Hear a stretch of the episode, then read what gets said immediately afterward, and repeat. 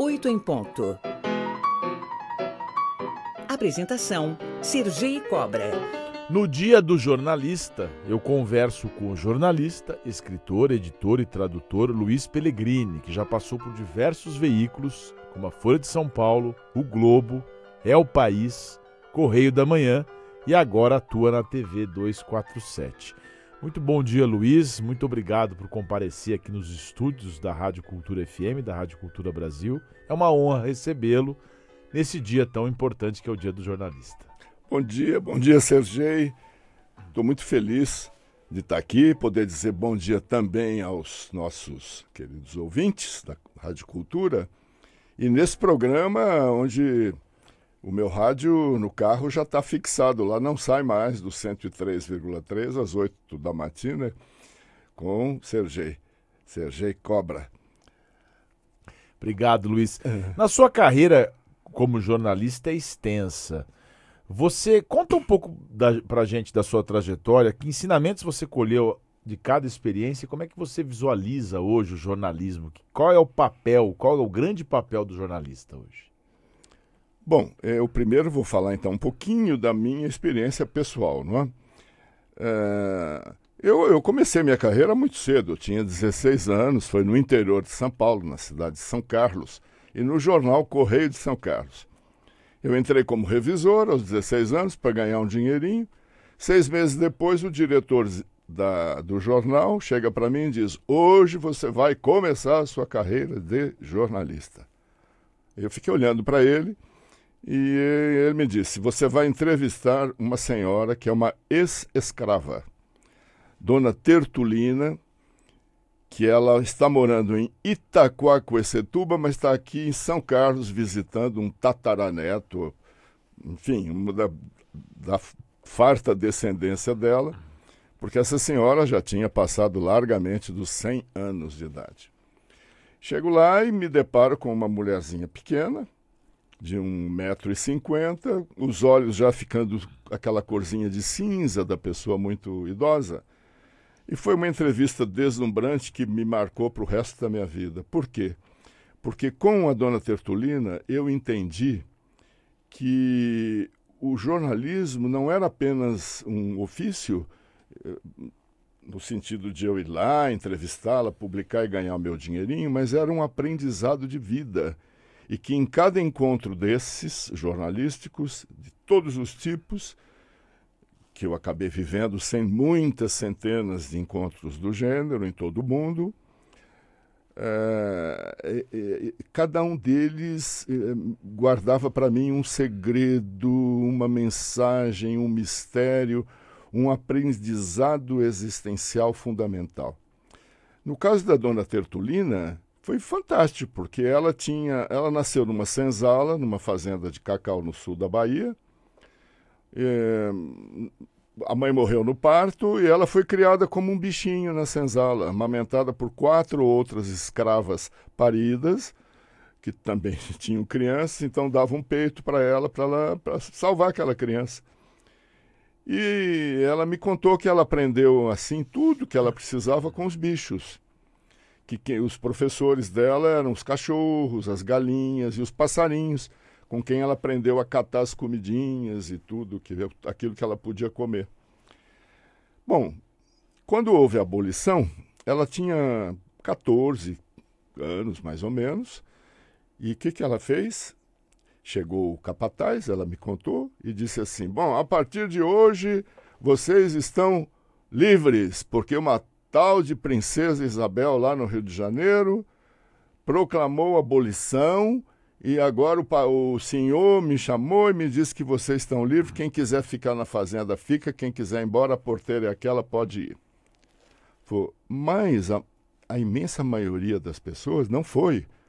Não foi embora dos escravos porque tinham medo. Porque eles nos diziam que lá fora o mundo, além da porteira da fazenda, o mundo era cheio de monstros, de perigos, de bandoleiros e que nós não sobreviveríamos. Então, só eu e mais uns três meninos saímos, resolvemos ir embora. Bom, a história dela era longa, mas ela acabou fazendo a trajetória a pé dessa fazenda no sul da Bahia a pé, descalça, com vestida com um trapinho, até chegar em São Paulo. Que impressionante essa entrevista. Você tinha quantos anos na época que você fez? Eu tinha 16. Não é? Então você imagina eu ouvindo esse relato e ela me disse: Mas meu filho, tudo na vida tem um significado fundamental. Essa foi a primeira lição que ela me deu. Tudo, qualquer experiência que você tenha, esconde um segredo que você tem que desvendar, porque é uma mensagem para você. Embora você às vezes não perceba o que é que está, por que que aquilo está acontecendo. Aí eu falei: "Ah, e qual é a mensagem, o segredo, o, essa experiência fundamental da senhora sofrer tanto, sair da Bahia e ir para São Paulo?"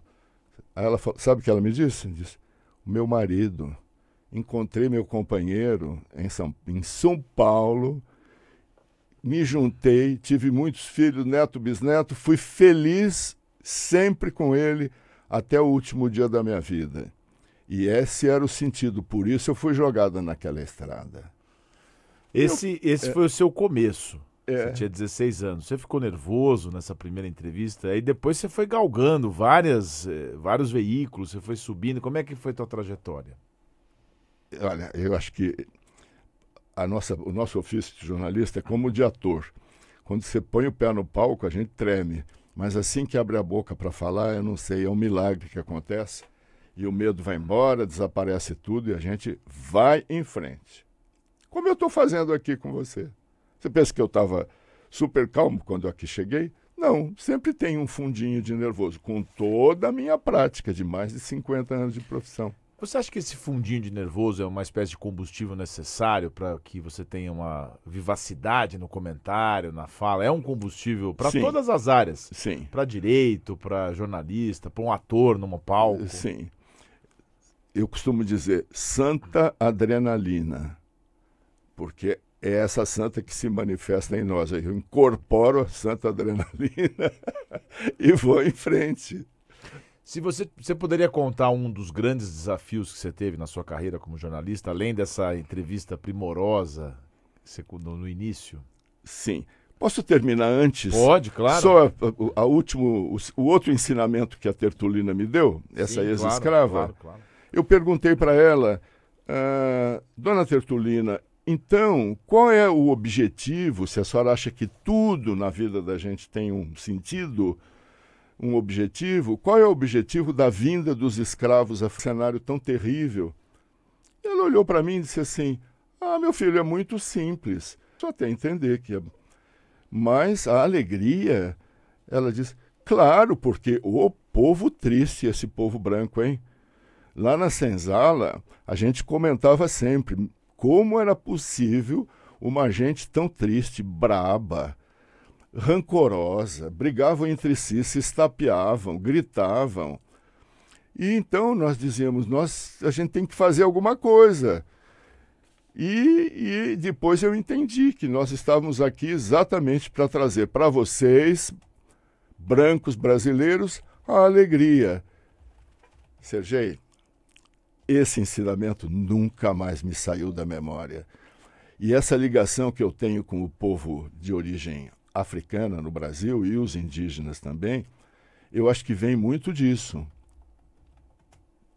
Porque eu percebo isso, eu concordo com ela, que o sentido da presença negra e indígena no Brasil é trazer para nós uma outra visão do mundo e da vida, que é a visão mais alegre, mais afável, mais compassiva que eles têm. Eu fiquei, enquanto você estava falando, eu fiquei procurando aquela frase do Dostoiévski que fala é. que, o, que o rico é, é alegre de um jeito e as pessoas mais simples são alegres sempre, de formas diferentes. Por isso que eu estava procurando aqui.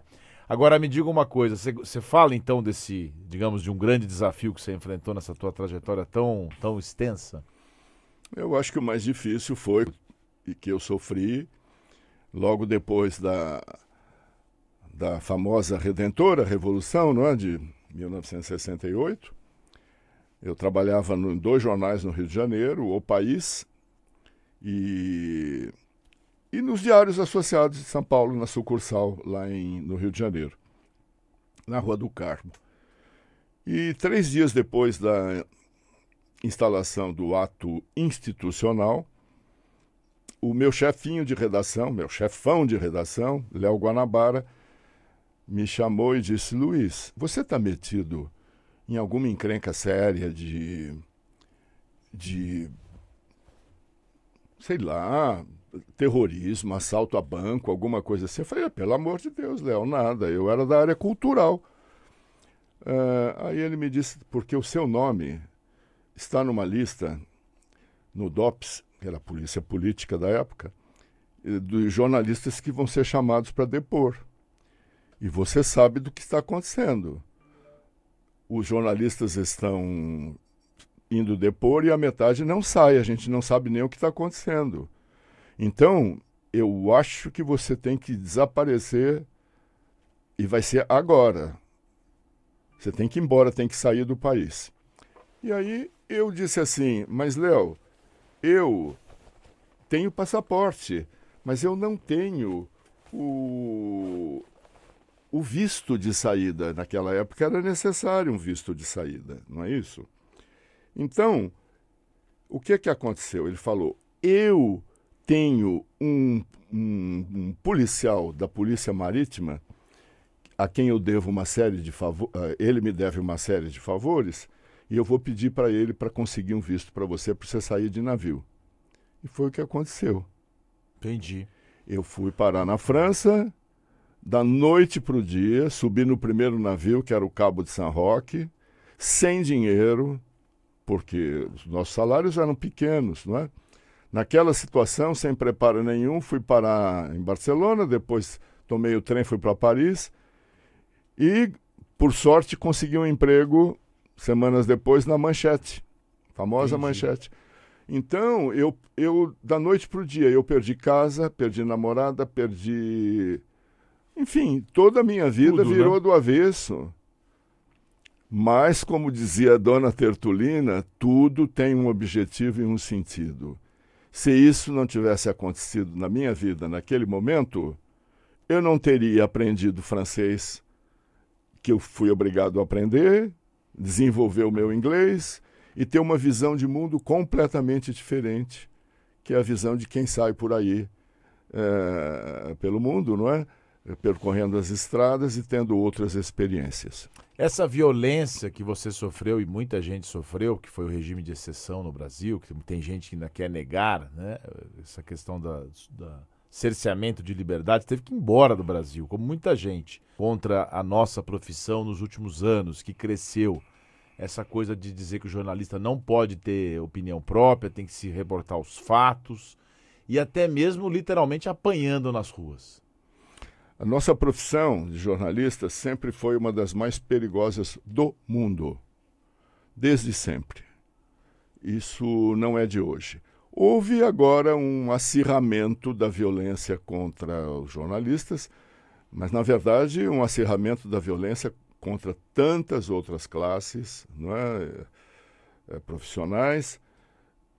E eu acho que isso é, é, é, pelo acirramento também da mesma razão que levou à perseguição aos jornalistas é, durante todos os processos históricos que é o quê? O medo à informação, o medo que a verdade venha à tona, é, o medo de perder a máscara, não é? o medo que os véus sejam retirados. E esse medo é da parte de quem? De quem detém o poder. Exato. Não é? E não quer que a verdade a, a seu próprio respeito seja descoberta. E a imparcialidade? E... Essa história de que, dá, que tem que ter imparcialidade, existe jornalismo totalmente isento? Acho que não, francamente.